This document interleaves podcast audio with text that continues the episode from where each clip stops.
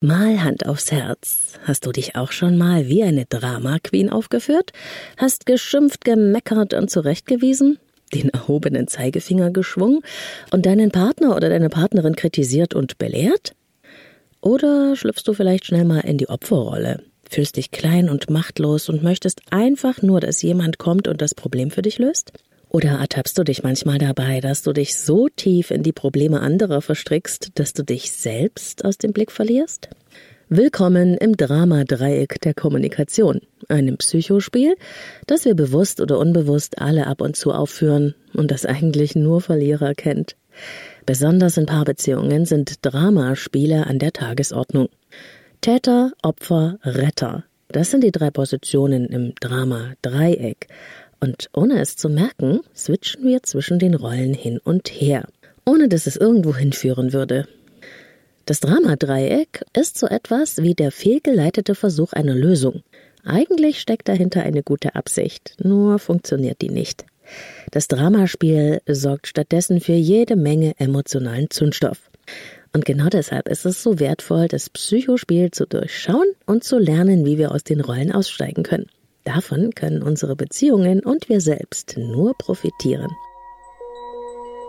Leben, lieben, lassen. Der Podcast zum Thema Persönlichkeit, Beziehung und Selbstliebe. Von und mit Claudia Bechert-Möckel.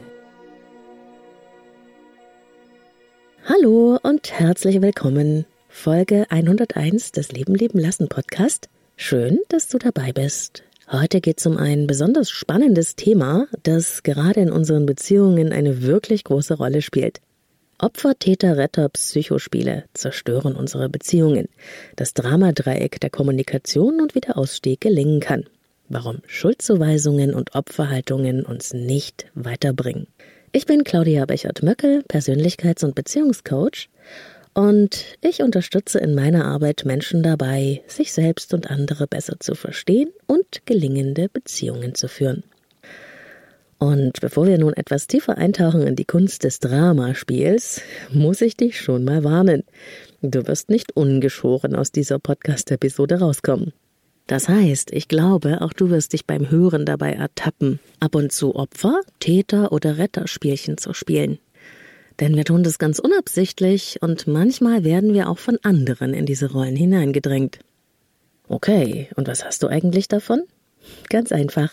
Das Wissen um das Dramadreieck hilft dir zu verstehen, wie Konflikte entstehen und wie du sie auflösen kannst. Es lässt sich auf alle zwischenmenschlichen Beziehungen anwenden. Zu Vorgesetzten, zu Kollegen, in der Partnerschaft, wie gesagt, aber auch bei Freunden oder in der Familie. Es zeigt dir auch, wo du besonders für Manipulationen anfällig bist und wie du das vermeiden kannst. Auf diese Weise kannst du Streit und Drama aus dem Weg gehen. Und wenn du dieses Dramaspiel einmal erkannt hast, wird es dir andauernd im Leben begegnen und du wirst auch andere beim Dramaspielen ertappen. Das Beste ist aber, du kannst bei Zeiten aussteigen lernen. Und falls du dich fragst, wieso heißt denn das eigentlich Spiel, wenn es doch nicht lustig ist und nur Schaden anrichtet? Ja, das ist ein Begriff aus der Transaktionsanalyse. Man könnte aber auch dazu sagen Verstrickung. Und gemeint ist damit ein bestimmtes Kommunikationsmuster, das wie als würde man auf Schienen fahren, immer in den gleichen Bahnen abläuft, also vorhersehbar und das regelmäßig schief geht. Eine mögliche Erklärung, was dabei wirklich abgeht, geht auf den Psychologen Stephen Cartman zurück, der dieses Modell des Dramadreiecks bereits in den 60er Jahren beschrieben hat. Für das Dramaspiel braucht man mindestens zwei Beteiligte. Es können aber auch noch mehr sein, und die springen dann zwischen den drei Rollen Opfer, Täter und Retter hin und her. Meistens merken wir gar nicht, dass wir so ein Drama-Dings da aufführen, weil wir unbewusst diese Rollen übernehmen und sie, wie gesagt, zwischendurch auch noch wechseln. Leider hält genau das das Drama am Laufen und verschlimmbessert es auch noch. Schauen wir uns zuerst mal die drei Positionen in diesem Dramaspiel genauer an. Und du musst wissen, keine dieser Rollen ist irgendwie besser oder schlechter als die andere. Alle gehen am Ende als Verlierer aus dem Spiel. Und eigentlich suchen auch alle diese Rollen nach einer gemeinsamen Sache Aufmerksamkeit und Anerkennung. Die Aufmerksamkeit bekommen sie auch, leider in einer negativen Art und Weise. An den Beispielen wird es deutlich werden. Also Vorhang auf für die Opferrolle. Motto Ich kann nichts dafür. Aus der Perspektive des Opfers heraus sind erstmal die anderen schuld. Wer sich als Opfer fühlt in einer bestimmten Situation, der kann nichts dafür. Das Schlechte passiert ihm einfach. Es waren die anderen. Das arme Opfer hat jedenfalls keinen Anteil, keine Verantwortung für nichts. Es ist bemitleidenswert, hilflos und überfordert. Nehmen wir mal an, du sitzt im Café und am Nebentisch hörst du einer Frau beim Gespräch mit ihrer Freundin zu. Ohne Punkt und Komma lässt sie sich lauthals und dramatisch über ihre Beziehungsprobleme aus und klagt über ihren Mann, bis du sicher bist, dass das der schrecklichste aller Männer ist. Immer wieder betont sie, dass sie schon alles versucht hat und absolut nichts dafür kann, dass sie nicht mehr zusammen klarkommen. Sie weiß einfach nicht, was sie noch tun soll, und sie weint dramatisch. Alles sei sinnlos. Du hörst, wie die Freundin ihr rät, doch ein ernstes Gespräch mit ihm zu führen oder vielleicht sogar eine Paarberatung aufzusuchen. Nein, das würde sowieso nichts bringen, sagt die Frau, und Kullertränen rollen ihre Wangen hinunter. Als die Freundin noch weitere Lösungsvorschläge macht, steigst du genervt aus dem Dialog aus. Wahrscheinlich hast du es hier mit einem klassischen Fall von Opferitis zu tun. Menschen, die die Opferrolle besetzen, geben sich nur schwach und hilflos. Sie machen sich sozusagen kleiner, als sie sind. Sie tun so vor sich selbst und anderen, als wären sie nicht in der Lage, sich um sich selbst und ihr Problem zu kümmern, irgendwie nach Lösungen zu suchen oder eben Verantwortung zu übernehmen. Ich kann nichts dafür und ich kann auch nichts ändern. Das ist das verdeckte Motto. Und natürlich, das sorgt dafür, dass wir sehr gerne auf diese Art von Scheinhilflosigkeit eingehen, indem wir nämlich in die Retterrolle springen. Wir werden ja auch förmlich dazu eingeladen. Dazu kommen wir gleich zu der Einladung, aber es lohnt sich, noch einen Moment beim Opfer zu verweilen.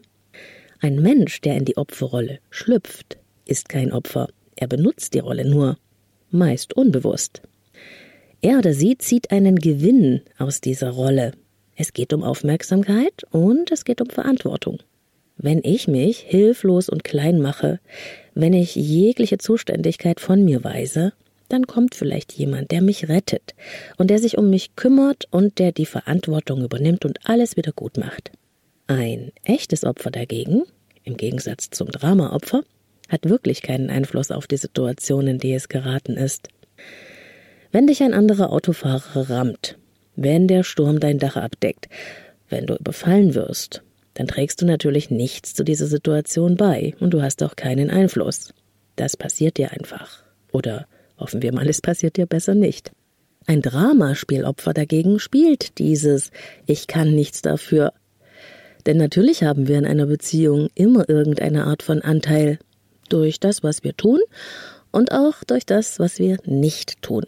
Selbst wenn uns der Partner schlecht behandelt, dann haben wir immerhin eine Wahl und auch eine Verantwortung für uns selbst. Wie wollen wir dem Ganzen denn begegnen? Wie lange werden wir das noch mitmachen, bis wir eine Grenze setzen? Und wollen wir eigentlich in dieser Beziehung bleiben?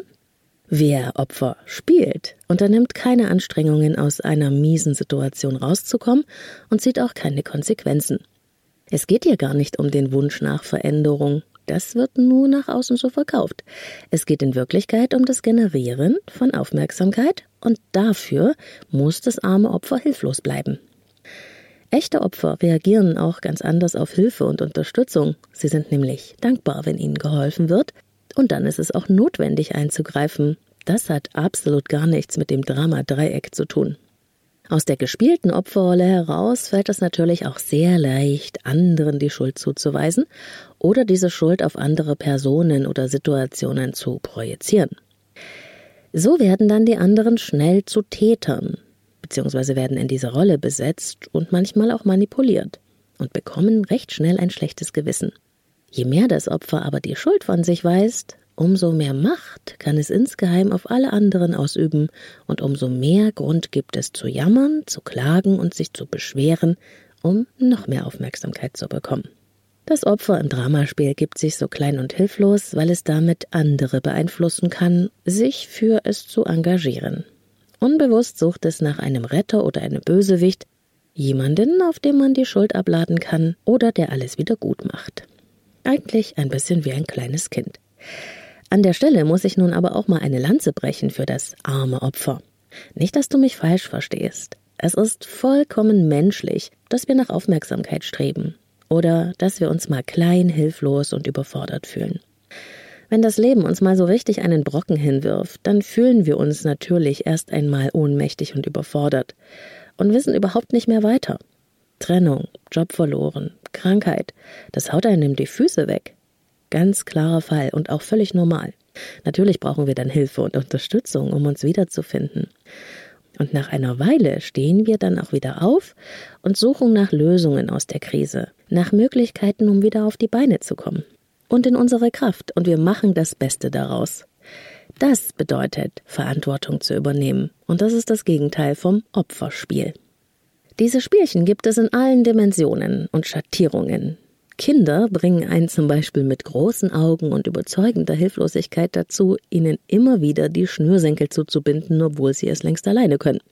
Mein Sohn war als Kind ein Meister darin, und ich habe ihn immer wieder gerettet, während mein Mann insgeheim grinsen musste und mir später erzählt hat, wie Max problemlos seine Schnürsenkel zugebunden hat, wenn ich nicht da war. Und jeder kennt natürlich die nette Kollegin, die immer wieder die gleiche Frage stellt, obwohl man sich schon hundertmal um die Frage gekümmert hat, wo denn jetzt dieser Artikel zugeordnet werden müsste. Nicht Wissenschaft Freizeit. Kennst du den Spruch? Der gehört in diese Kategorie. Leider können solche Opferspiele aber auch weniger harmlos und viel mehr manipulativ sein. So brachte die Mutter einer Klientin sie mit ständigen Vorwürfen, Schuldzuweisungen, Klagen, Jammern und Hilflosigkeitsbezeugungen dazu, gegen ihren Willen all die Erwartungen der Mutter zu erfüllen, ständig anwesend zu sein und sich zu verausgaben. Die Mutter zog die Fäden und dirigierte ihre erwachsene Tochter mit dem Opferspiel so lange, bis das Retten der Mutter meine Klientin krank machte und sie lernen musste, aus dem Drama auszusteigen.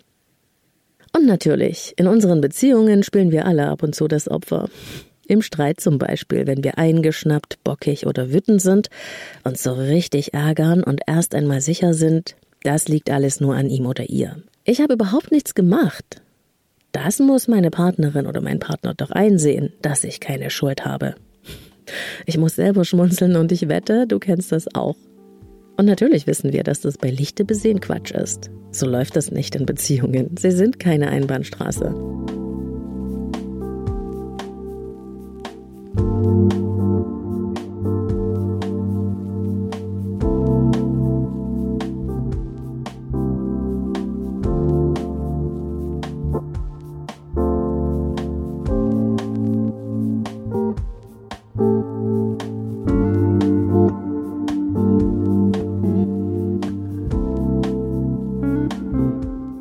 Schauen wir uns doch mal die Täterrolle etwas genauer an. Du bist schuld.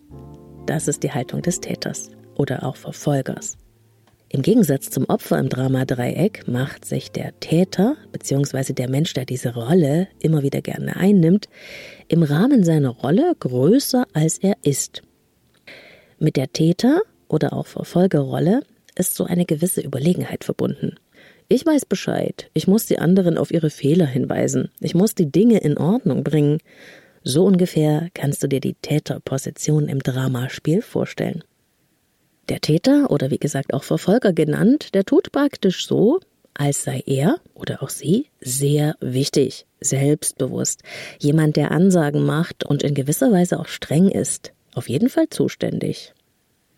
Den Verfolgern ist es wichtig, sich überlegen zu fühlen, Sie wissen genau, was richtig oder falsch ist, und meist denken sie stark in Schwarz-Weiß-Kategorien. Dann treten sie so auf wie überkritische Eltern oder auch Lehrer, und sie geben Urteile und Bewertungen über alles und jeden ab, ungefragt und selbstsicher. Sie mischen sich ein. Die Äußerungen von jemandem, der die Täter- oder Verfolgerrolle im Dramaspiel übernimmt, die können richtig wehtun. Da wird doch nie was draus, das kannst du dir gleich abschminken. Das sind doch hier alles Schwachmaten. Kein Wunder, dass nichts vorwärts geht. Das hört man häufig von Menschen, deren Lieblingsrolle im Dramaspiel die des Verfolgers ist. Besserwisserei gehört natürlich auch zum Repertoire. Nein, so geht das nicht. Mach es doch gleich so, wie ich es gesagt habe. Jeder Satz mit eingebautem Ausrufezeichen. Die Ansprechhaltung ist dabei immer von oben nach unten. Definitiv keine Augenhöhe. Der Täter bzw. Verfolger im Dramaspiel steht über allen anderen. Egal, ob es um die Partnerin geht, um den Partner, die Kollegen, die Freunde, alle werden belehrt. Wenn die Fußballnationalmannschaft mal wieder ein Spiel vergeigt hat und jeder der Millionen Zuschauer es besser wusste als der Trainer, dann ist das ganz klar die Verfolgerposition. Und auch hier natürlich gibt es zahllose Facetten von leichten Spielchen bis hin zu heftigen Manipulationen. Wenn jemand seine Beziehungspartnerin oder seinen Partner immer wieder mit Schuldgefühlen und Manipulationen in die Ecke treibt, mit übermäßiger Kritik, bis sie oder er wirklich glaubt, schlecht, schuldig und wertlos zu sein, dann sind das wirklich bösartige Verfolgerspiele. Halten wir mal fest. Aus Sicht des Täters bzw. Verfolgers sind alle anderen unfähig. Diese Menschen fühlen sich gerne im Recht, machen aus ihrer Sicht alles richtig, übernehmen auch gerne die Führung, auch ungefragt. Jemand, der sich ständig beklagt, dass die Leute einfach nicht Auto fahren können und der sich fragt, wo alle diese Idioten ihren Führerschein gemacht haben, zeigt sich klar in der Verfolgerrolle. Kontrolle ausüben, runtermachen, dominieren, das sind unschöne Facetten der Täter-Verfolgerrolle. Auch hier steckt in der Rolle nicht drin, was auf der Packung steht. Verkauft wird nach außen die Haltung, ich weiß, was richtig ist, ich kann es. Im Grunde geht es aber nicht darum, es geht um was anderes. Der verdeckte Nutzen für den Täterrollenspieler ist Macht und Aufmerksamkeit durch Selbstwerterhöhung. Wer diese Rolle spielt, verschafft sich ein gutes Gefühl auf Kosten anderer. Wer Täterspielchen spielt, der möchte gar nicht mit anderen auf Augenhöhe sein. Ihm oder ihr geht's um ich bin besser als du, also das sich größer machen auf Kosten anderer. Bedeutet auch, wenn ich mich größer mache, da braucht es dann auch ja jemanden, der kleiner ist als ich. Also, wo es einen Täter gibt, muss es auch ein Opfer geben. Wer Verfolger spielt, findet sein Opfer mit Zielsicherheit und weiß geschickt, jemanden zu einem zu machen. Und wehe, es läuft mal etwas nicht so, wie Täter oder Verfolgerin es möchte, dann wird er oder sie sehr schnell wütend und mitunter auch aggressiv. Allerdings gilt auch hier, wer Täter und Verfolger spielt, macht es in der Regel unbewusst, fast automatisch. Oft fühlen sich diese Menschen unverstanden und auch ein wenig isoliert oder allein in ihrer luftigen Höhe. In Beziehungen, besonders beim Streiten, spielen wir alle ab und zu wahnsinnig gern Verfolger. Besonders beliebt ist das Aber du, aber du Spiel. Kennst du bestimmt auch, oder? Ich habe immer das Gefühl, bei diesem gegenseitigen Schlagabtausch von Vorwürfen und Schuldzuweisungen geht es zu wie beim Fechten. Jeder schaut, wo er den nächsten Stich landen kann. Das kann natürlich nicht funktionieren.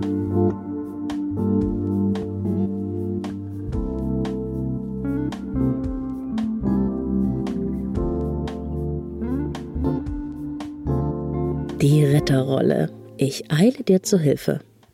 Der oder die Retterin ist immer und überall bereit, zu Hilfe zu eilen. Gefragt und ungefragt gibt sie oder er gute Ratschläge, schlichtet Streit, kümmert sich ohne Ende, hat ein übergroßes Verständnis und opfert sich ohne weiteres für die Bedürfnisse anderer. Ganz selbstlos, so scheint es, ist dieser gute Mensch. Kein Weg ist zu weit, keine Aufgabe zu groß um sich nicht in der wichtigen Rolle des Rettens zu beweisen und zu opfern. Menschen, die häufig die Retterposition besetzen, stehen wie Helden und Heldinnen da. Großzügig und hilfsbereit, so sehen sie von außen aus. Und genau darum geht es auch. Ich helfe, also bin ich, lautet hier die Devise. Im Grunde müsste man noch anfügen, ich helfe, also bin ich wertvoll. Ich muss etwas für andere tun, um akzeptiert und angenommen zu werden. Das ist die innere Haltung der Retter. Geben ist seliger denn nehmen. Nach dieser Devise leben sie und geben sich meist äußerst bescheiden in ihren eigenen Erwartungen. Menschen besetzen die Retterposition, weil sie gebraucht werden wollen. Und deshalb tun sie auch vom Guten zu viel. Sie beziehen ihre Identität aus dem Retten. Deshalb braucht der Retter zwangsläufig jemanden, der hilflos ist, damit er retten kann. Siehst du, du brauchst mich. Ohne mich geht es nicht. Das ist die verdeckte Botschaft, die der Retter aussendet. Denn Menschen, die das Retterspiel spielen, haben einen Gewinn. Sie holen sich ihre Anerkennung über ihr anscheinend selbstloses Tun, und sie dürfen sich auch ein bisschen überlegen fühlen gegenüber den hilflosen Opfern, die sie ja brauchen. Der Retter oder die Retterin stellt sich im Grunde über andere Menschen, indem er ihnen die Fähigkeit aberkennt, selber handeln zu können. So bleiben die Opfer hilflos. Wirkliche Unterstützung dagegen sieht anders aus. Sie besteht aus Hilfe zur Selbsthilfe. Was brauchst du? Was kann ich für dich tun, damit du wieder für dich selbst handeln kannst? Der Retter dagegen handelt ungefragt, ohne direkten Auftrag und ist fokussiert auf die Defizite bei den anderen. Und auch hier fehlt die Augenhöhe. Das Opfer bleibt klein und kann nicht wieder in seine eigene Größe kommen. Der Retter bleibt überlegen, denn er braucht das Opfer, um seine Hilfe weiter praktizieren zu können. Das ist alles andere als authentisch, denn der Retter hat natürlich auch eigene Bedürfnisse, die er durch die Rolle zu befriedigen versucht. Oft hilft er auch zu viel und macht das Opfer dadurch eben auch kleiner und hilfloser, als es normalerweise wäre. Ich wollte doch nur helfen, heißt es dann eingeschnappt, wenn irgendwem die ganze ungefragte Helferei zu viel wird. Richtig kleberig kann das werden. Auf Dauer kann das nicht gut gehen. Der Retter bleibt am Ende oft mit einer Enttäuschung zurück, denn er oder sie fühlt sich oft nicht genug wertgeschätzt bei all diesen Bemühungen. Und dann werden die Rettungsbemühungen gleich nochmal verstärkt. Das übertrieben gut gemeinte Helfersyndrom der Retter wird oft als übergriffig empfunden. Bei Paaren kann man das auch häufig beobachten, wenn einer der beiden Partner zum Beispiel für den anderen spricht, ohne darum gebeten worden zu sein. Was mein Mann sagen will, ist eigentlich, sagt die Frau in der Paarberatung zu mir, weil sie die Pause, die ihr Mann macht, um seine Antwort zu finden, nicht ertragen kann. Sie hält das für ungenügend, Sie muss für ihn einspringen. Der Mann, der sich wie ein Kind behandelt fühlt, wird rebellisch. Was regst du dich denn auf? Ich wollte dir doch nur helfen. Jetzt reagiert sie sauer und versteht die Welt nicht mehr. Und auch die überaus nette Kollegin, die sich gerne in alle Streitigkeiten einmischt und ungefragt die Vermittlerin gibt, ist eine Retterin. Ich füge zusammen, was auseinandergedriftet ist, lautet das Motto, ob ihr das wollt oder nicht. Die Welt will schließlich gerettet werden. Übrigens, auch in Beziehungen, wo Sucht eine Rolle spielt, finden sich häufig Menschen, die gerne versehentlich Retterrollen übernehmen. Warum eigentlich sind die Dramaspiele so faszinierend? Dramaspiele üben eine unglaubliche Faszination auf uns aus. Die meisten von uns sind mit allen Rollen vertraut und wir springen munter zwischen den verschiedenen Rollen hin und her. Mal gefallen wir uns als Retter, Mal winken wir als Verfolgerin mit dem Zeigefinger und auch die Opferrolle kennt wahrscheinlich jede und jeder. Und doch haben die meisten von uns auch eine Lieblingsrolle. Mit wirklich authentischer Kommunikation, mit Echtheit haben diese Psychospiele nichts zu tun. Aber die Muster sind uns so herrlich vertraut. Und sie sind eine einfache und sehr bewährte Weise, Zustimmung zu erheischen und Aufmerksamkeit zu bekommen, unseren Selbstwert und unser Ansehen zu erhöhen. Oft haben wir das schon in unserer Kindheit eingeübt oder es wurde uns vorgelebt. Die magische Wirkung der Dramarollen entsteht aber auch, weil wir von anderen sehr häufig in diese Rollen hineingezogen werden. Es ist sehr verführerisch. Denn damit Täter, Opfer und Retter ihre Belohnung, also Bestätigung für ihre Rolle auch bekommen, brauchen sie ja unbedingt weitere Mitspieler. Allein funktioniert das Dramaspiel nicht. Mindestens zwei Personen braucht das Schauspiel, gerne auch mehr. Um ein Opfer zu spielen, brauche ich einen Bösewicht, der die Schuld hat. Will ich auf Retter machen, brauche ich jemanden, der meine Hilfe braucht. Und für das Verfolgerspiel brauche ich jemanden, auf den ich herunterschauen und den ich abwerten kann. Allerdings geht das auch sehr viel diffiziler. Zum Beispiel beschweren sich ja viele Menschen gerne über die da oben. Die Regierung, vielleicht das Finanzamt, die Politik. Die da oben und wir hier unten. Ein herrliches Opferspiel. Es ist ja nicht so, dass ich alles toll fände, was in unserem Land passiert, aber diese Geschichte vom kleinen Mann, der das alles ertragen muss und gar nichts tun kann, ehrlich, das finde ich lächerlich. Da macht sich jemand kleiner und hilfloser, als er ist, weil man dann so herrlich meckern und klagen kann, ohne selbst irgendetwas zu tun. Interessant ist ja dann auch die Reaktion auf die kleiner Mann Beschwerde. Fallen wir in das Klagen, Jammern und Beschweren nämlich mit ein, eilen wir dem Opfer als Retter zur Hilfe und bestärken diese Ich bin der kleine Mann Haltung noch, wenn das mal keine Solidarität ist.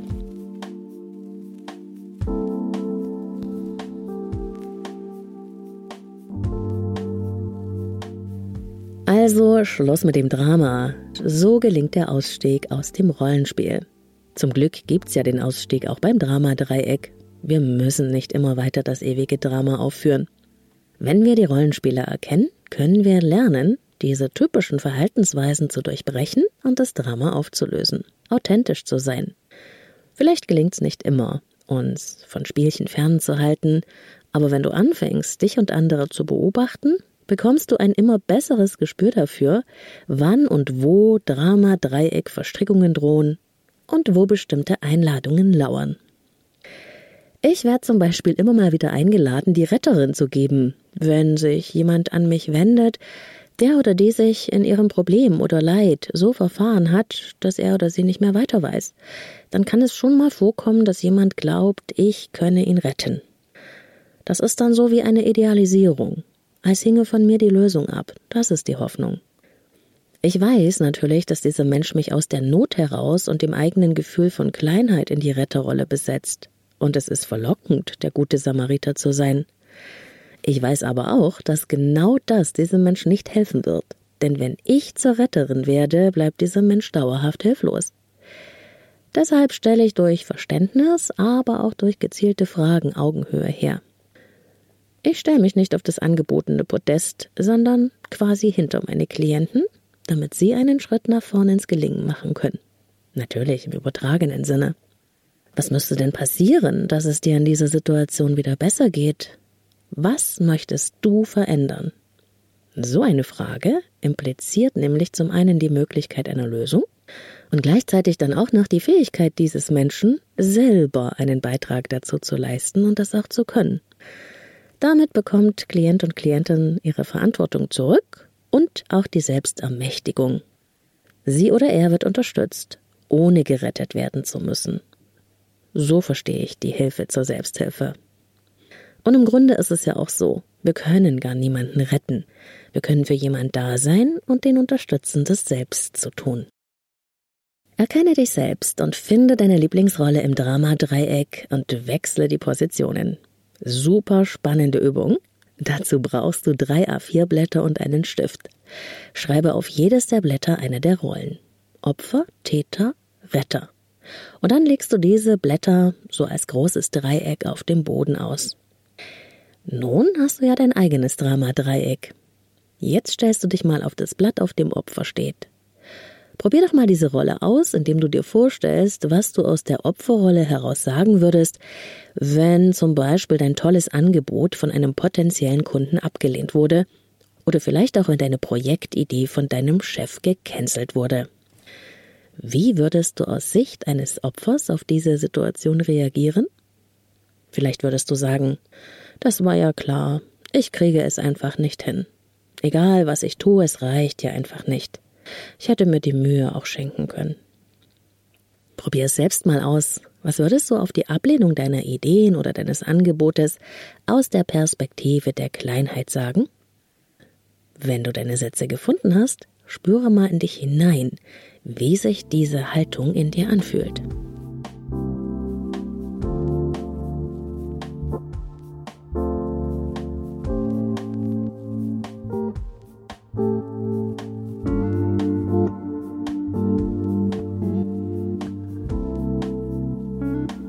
Jetzt schüttelst du mal kräftig deine Arme und Beine, um die Gefühle und die Haltung des Opfers wieder abzuschütteln. Und stellst dich auf die Täter-Verfolger-Position im Dramadreieck. Was würdest du aus Täterperspektive zur Ablehnung deines Projektes oder Angebotes sagen? Vielleicht ja das. Dieser Typ hat doch keine Ahnung. Wenn man so ein Angebot, so ein Projekt ablehnt, dann ist einem nicht mehr zu helfen. Ich hätte mir gar nicht erst die Mühe machen sollen. Das ist wie Perlen vor die Säue. Selbst schuld, wenn dieser Nichtskönner diese großartige Chance verpasst hat. Finde bitte auch hier deine eigenen Worte und spüre in die Energie hinein, die diese Haltung in dir auslöst.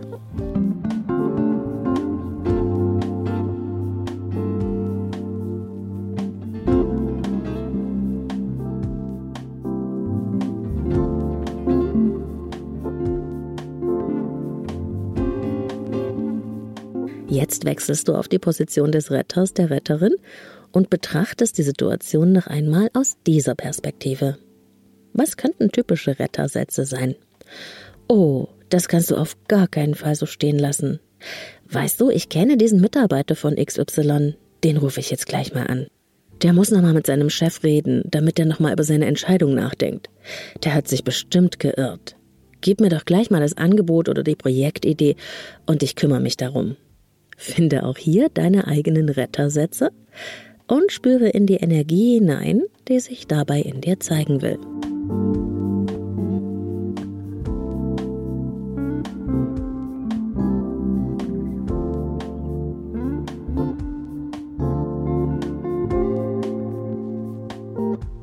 Ich finde es sehr krass, zwischen den Rollen zu switchen. Du kannst diese Übung des Perspektivwechsels für alle möglichen Situationen ausprobieren. Deine Partnerin hatte eine Affäre zum Beispiel oder dein Freund kommt zu einer Verabredung zu spät. Das Opfer sagt, nicht mal mein Freund nimmt mich mehr ernst und hat Respekt vor mir.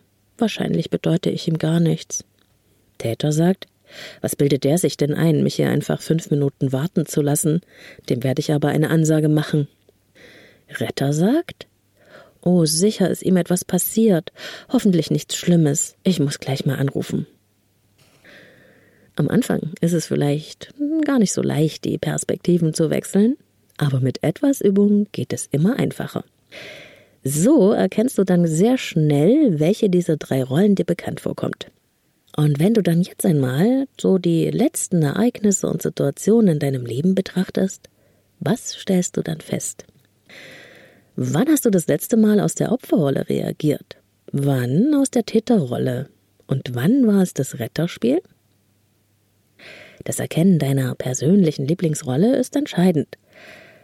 Kannst du das konkrete Verhalten zum Ausdruck bringen oder benennen, wie du dich in deine Rolle einladen lässt und wie du dann in dieser Rolle reagierst?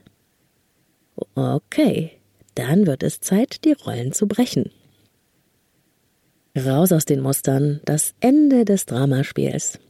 Um die automatischen Dramamuster aufzuweichen und aufzulösen, ist es für den Verfolger in dir wichtig, wohlwollender zu sein und Kritik konstruktiv anzubringen. Sich nicht so sehr einzumischen in Dinge, die dich gar nichts angehen, ist auch sehr hilfreich. Spielst du häufiger Opfer? Dann ist es Zeit, sich aus der Kleinheit zu befreien, mehr Verantwortung zu übernehmen und selber aktiv zu werden, anstatt zu warten, dass jemand kommt. Bist du gern der Retter? Dann löst die Probleme mit anderen zusammen und überlass den anderen, wofür sie doch eigentlich selber zuständig sind. Denk bitte auch mal an deine eigenen Bedürfnisse. Versuche Einladungen ins Dramaspiel zu ignorieren. Wie schon gesagt, das Drama funktioniert nur, wenn die Rollen auch gespielt werden. In dem Moment, wo nur einer aus seiner Rolle aussteigt, kollabiert oft das gesamte System, da sich diese Aufeinanderbezogenheiten auflösen. Sei dir allerdings auch darüber bewusst, dass die anderen Mitspieler versuchen werden, dich wieder in deine angestammte Rolle zurückzudrängen. Schließlich ist ab dem Moment, wo du aussteigst, auch ihre eigene Position im Spiel in Frage gestellt oder sogar bedroht. Kurz gesagt, sie brauchen dich für ihr eigenes Drama. Deshalb ist es auch so. Wenn du dich nicht in die Rolle begibst und aktiv mitspielst, dann wird es deinen Mitspielern erst einmal nicht gefallen. Es ist aber auch eine indirekte Einladung an sie, selbst das Drama aufzugeben und authentischer zu werden. Das Geheimnis ist, je mehr du zu dir stehst, umso mehr wirkt sich das auch auf alle anderen aus. Du triffst deine Freundin und dir wird schon ganz mulmig, weil du weißt, sie wird nun gleich wieder eine halbe Stunde lang sich bei dir ausheulen, weil sie es mit ihrer Chefin nicht mehr aushält. Haarklein erzählt sie dir die neuesten Schikanen. Das ist auch wirklich unschön, nur du hast die Litanei schon hunderte Male gehört. Und während du sonst als Retterin die Opferrolle deiner Freundin noch bestärkt hast, indem du für sie nach Lösungen suchst, Vorschläge machst, die sie stets unter Tränen ablehnt, weil sie eigentlich gar nichts unternehmen möchte, sondern Opferaufmerksamkeit generiert, hörst du nun damit auf und sagst, ja, das verstehe ich, es ist sicher nicht so einfach, da für sich eine Grenze zu ziehen. Dann wechselst du das Thema. Du kannst ihr nicht helfen, wenn sie selbst nichts an ihrer Situation ändern will. Du bist ja schließlich kein emotionaler Mülleimer. Setze deine Kraft dort ein, wo wirklich deine Unterstützung gefragt ist. Das kommt dir hart vor? Hm, kann ich gut verstehen. Es lohnt sich aber wirklich, Authentizität zu üben, anstatt sich in Rollen pressen zu lassen, die man mit zusammengebissenen Zähnen einfach nur spielt. Manchmal hat man auch am Anfang Schuldgefühle oder Gewissensbisse, wenn man übt, aus den Dramarollen auszusteigen. Das ist ganz normal, denn es zeigt ja an, dass du dich entwickelst und die angestammten automatischen Kommunikationsmuster verlässt. Deswegen fühlt es sich so komisch an. Du versuchst etwas Neues. Und wenn es dir dann doch wieder mal passiert, dass du ins Dramadreieck einsteigst und eine dieser Rollen übernimmst, macht nichts. Beobachte, was passiert und wie es sich anfühlt. Ist es wirklich das, was du möchtest? Auf was wirst du beim nächsten Mal besser achten? Wo genau war hier die Einladung? Auf was hast du reagiert? Wir lernen durch Versuch und Irrtum und ich möchte dir gerne dafür Mut machen.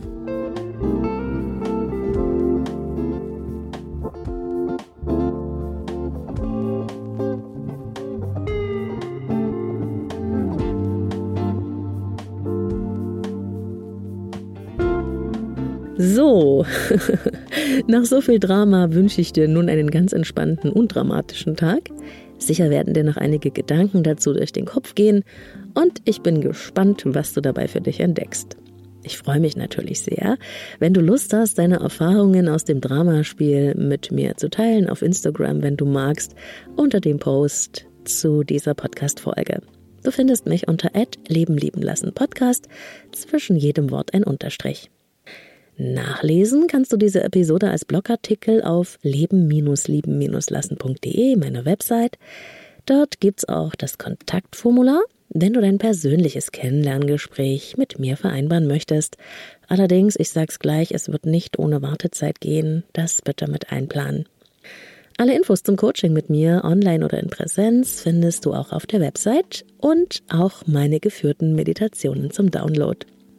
Du findest mich auch auf Inside Timer, der Meditations-App, auf Facebook und YouTube und auch auf Steady, der Unterstützerplattform für Kreative. Apropos Unterstützung. Danke euch für die tollen Sterne und Bewertungen auf Spotify und Apple Podcasts. Das freut mich total, dass ihr euch inspiriert fühlt. Und natürlich auch herzlichen Dank für das Feedback, das mich per Mail oder via Instagram erreicht. Danke auch fürs Teilen und Empfehlen. Den Leben lieben lassen Podcast gibt es jede Woche Sonntag neu. Ich freue mich auf dich. Bis zum nächsten Mal. Alles Gute bis dahin. Deine Claudia.